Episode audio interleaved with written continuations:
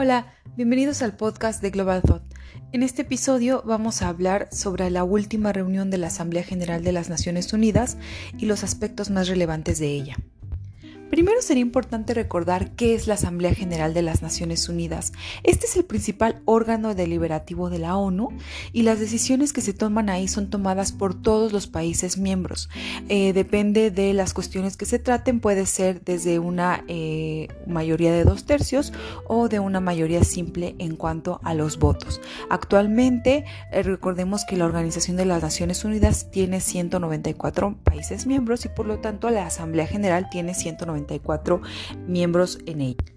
De acuerdo con la Carta de las Naciones Unidas, la Asamblea General puede, entre algunas otras cosas, examinar y aprobar el presupuesto de la organización y establecer las cuotas que van a pagar los Estados miembros, puede elegir miembros no permanentes del Consejo de Seguridad y a los miembros de otros consejos y órganos de las Naciones Unidas y, por recomendación del Consejo de Seguridad, nombrar al secretario general.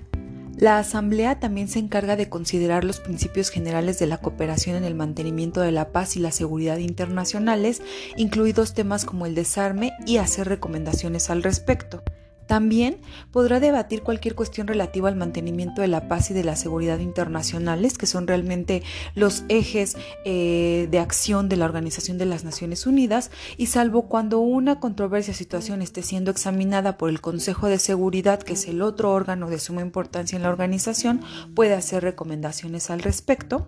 y además puede encomendar estudios y hacer recomendaciones para fomentar la cooperación internacional en el campo político, el desarrollo del derecho internacional y su codificación, la efectividad de los derechos humanos y las libertades fundamentales y la colaboración internacional en materia de carácter económico, social, humanitario, cultural, educativo y sanitario, este último, por ejemplo, todo lo que tiene que ver con la pandemia. Como ya mencionábamos, en cuanto a la toma de decisiones en la Asamblea General, cada uno de los Estados miembros tiene un voto. En las votaciones sobre determinados asuntos importantes, como las recomendaciones relativas a la paz y la seguridad, y las elecciones eh, de los miembros del Consejo de Seguridad y del Consejo Económico y Social,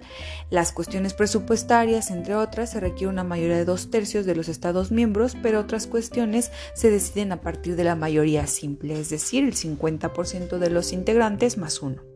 Esta 75 eh, periodo de sesiones de la Asamblea General que eh, empezó el 15 de septiembre,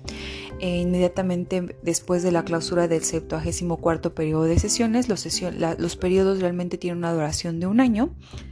es posiblemente la primera vez que se celebra en una situación de eh, distanciamiento físico, en cuanto el salón de la Asamblea General está casi vacío y donde las reuniones y em, las presentaciones de los representantes de los países miembros de la Organización de las Naciones Unidas lo hacen de manera virtual. Esto fue un hecho sin precedentes en la historia de la propia organización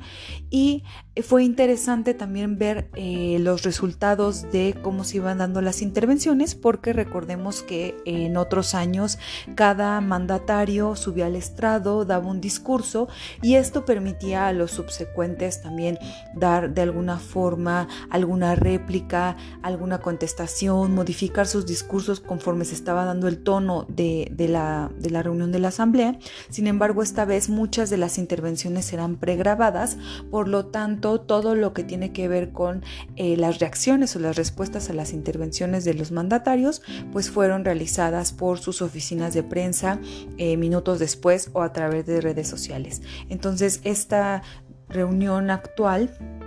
realmente estuvo marcada por eh, la tecnología, estuvo marcada por el, aislamiento. Muchos medios, tanto nacionales en México como internacionales, destacaron la falta de mujeres líderes en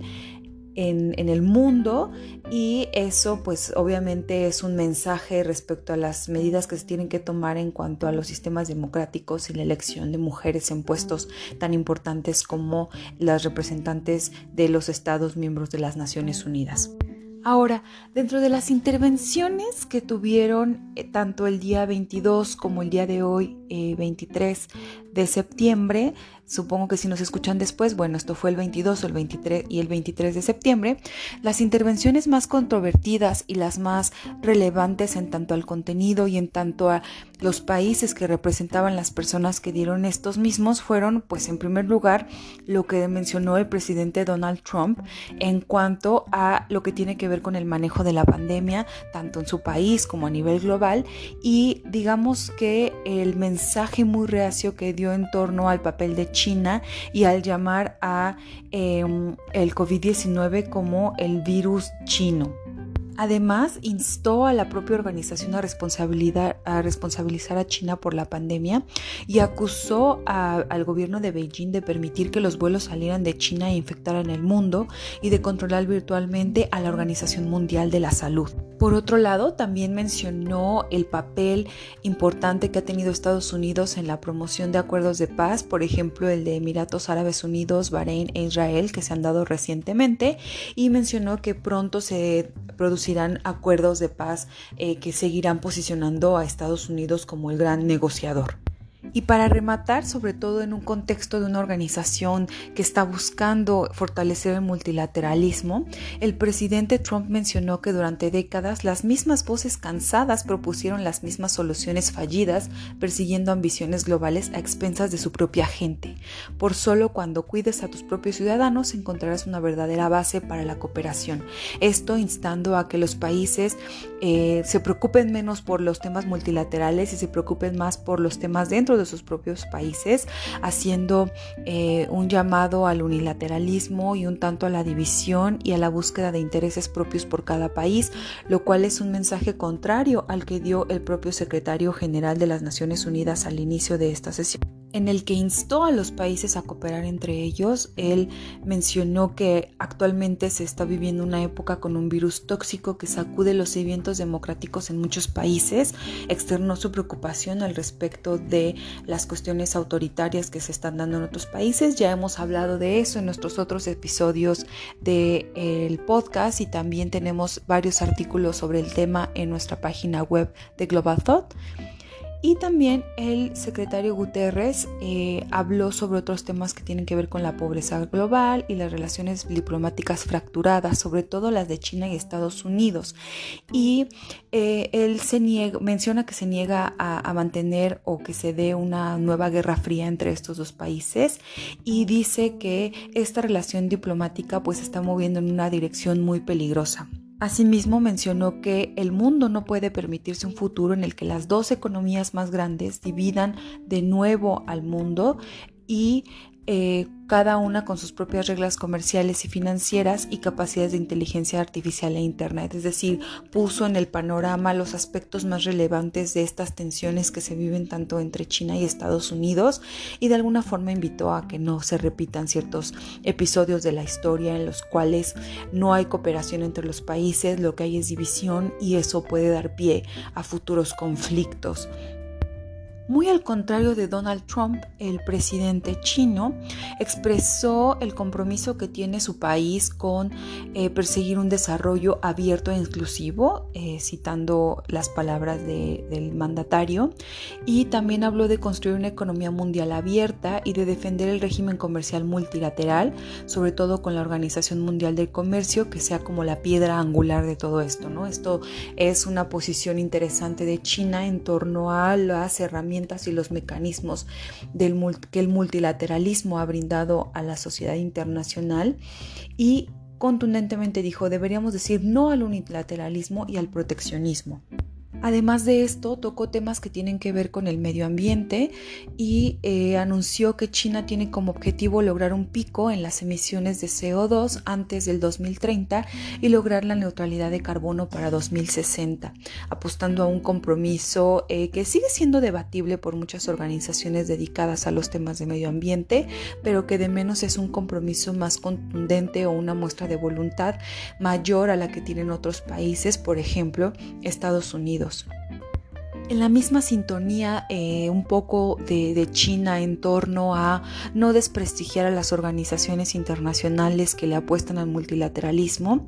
el mandatario ruso eh, Vladimir Putin elogió a la Organización de las Naciones Unidas y dijo que durante décadas había cumplido hábilmente su misión de proteger la paz, promover el desarrollo sostenible de los pueblos y continentes, así como brindar asistencia para mitigar las crisis globales. Esto un tanto eh, de alguna forma para mantener las paces con la organización y no ser muy crítico al respecto, porque pues estos son temas que siguen estando en la mira de si la ONU funciona o no en cuanto a sus funciones primordiales.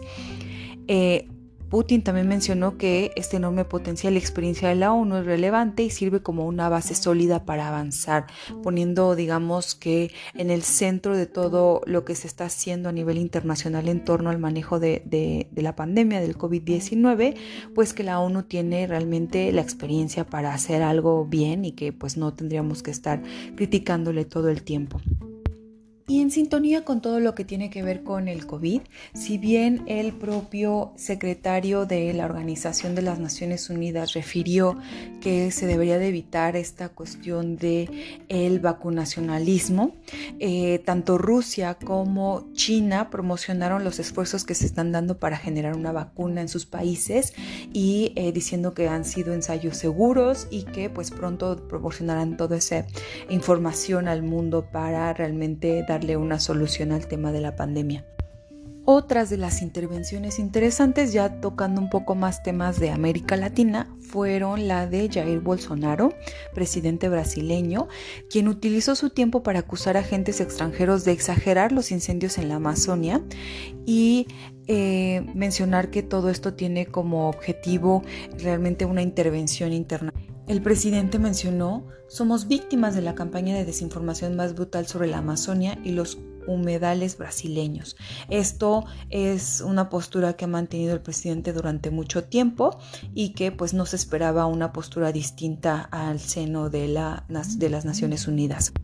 Por último, sería importante hablar sobre la intervención del mandatario mexicano en este foro. Recordemos que el año pasado la persona encargada de asistir como representante de México a la Asamblea General fue el canciller Marcelo Ebrard, pero dada la naturaleza de la reunión actual, pues obviamente el presidente Andrés Manuel López Obrador no podía negarse a hacer una intervención y vaya intervención que realizó. Ha sido muy cuestionada, muy debatida debido en primer lugar a que el, tiempo que dura esta intervención se dedica a hablar sobre cuestiones históricas de México y un tanto promocionar las acciones de su gobierno en cuanto a corrupción, en cuanto a un poco también el manejo de la pandemia y a visibilizar estas grandes obras eh, gubernamentales. Incluso se habló de la, de la rifa del avión presidencial, lo cual preocupó a algunos analistas pero sin duda lo que más sobresalió para algunos, sobre todo para muchos internacionalistas, es la referencia que al estar hablando de las transformaciones de México hizo sobre Benito Mussolini y Benito Juárez. Em, muchas personas mencionaron que esto es una falta de sensibilidad ante el régimen fascista. Em, de Benito Mussolini. También es un, eh, muchos refieren que es un desconocimiento de la historia, sobre todo de la historia de la Segunda Guerra Mundial,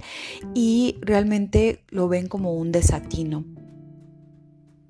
a diferencia de otros mandatarios que pusieron en la agenda cuestiones realmente internacionales o eh, que tienen que ver con las relaciones de su país con otros. En el caso del mensaje de Andrés Manuel López Obrador no fue así. Lo único que refirió a nivel internacional tiene que ver con eh, el apoyo de los mexicanos en Estados Unidos eh, con el envío de remesas para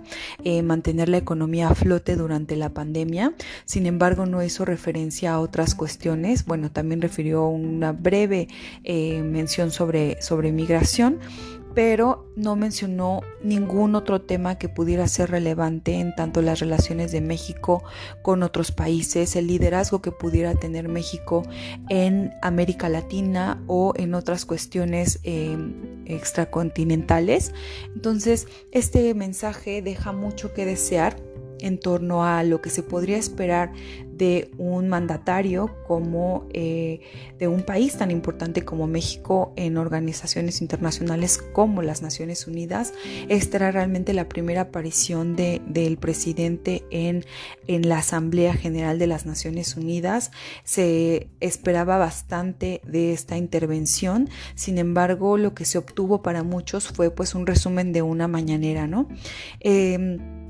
y bueno, el periodo de sesiones de la Asamblea General o el periodo de trabajo eh, en esta sesión de la Asamblea General todavía no termina. Eh, realmente estos momentos en los cuales los mandatarios de los países miembros hacen eh, sus declaraciones o dan sus discursos en torno a sus temas de preocupación son sumamente importantes porque pueden marcar la agenda en torno a las cuestiones que se vayan a debatir a lo largo de, del periodo de sesiones y habría que ver qué sucede después de esto y pensar que, bueno, el centro de todas las discusiones va a estar en torno a qué se va a hacer con la pandemia, cómo se va a seguir manejando y obviamente el papel que tiene la Organización Mundial de la Salud, que al respecto de ello, debido a las declaraciones de Donald Trump, pues la propia OMS tuvo que... Eh, salir a decir que no están manejados por China, lo cual eh, pues para algunos países es sumamente debatible y para otros queda totalmente claro. Entonces estamos viviendo tiempos bastante complejos para el multilateralismo, para la cooperación internacional. La propia eh, Organización de las Naciones Unidas está viendo en tela de juicio su función y sus eh, mandatos, no tanto por conflictos armados como hubiéramos pensado tal vez hace 20 o 30 años, sino por el manejo de una situación de crisis totalmente excepcional y que no se había visto en la historia contemporánea eh, mundial e internacional. Desde Global Thought Estaremos pendientes de todo lo que sucede en torno no solamente a la pandemia, sino al funcionamiento de la Organización de las Naciones Unidas, lo que sucede en la Asamblea General y cualquier otro tema de relevancia internacional. Nos vamos y concluimos este episodio invitándoles a que consulten nuestra página web globalthought.com.mx y nos busquen en nuestras redes sociales Facebook, Twitter e Instagram como globalthoughtmx. Asimismo, les invitamos a escucharnos nuevamente el próximo miércoles otro episodio en este podcast. Saludos y buena semana.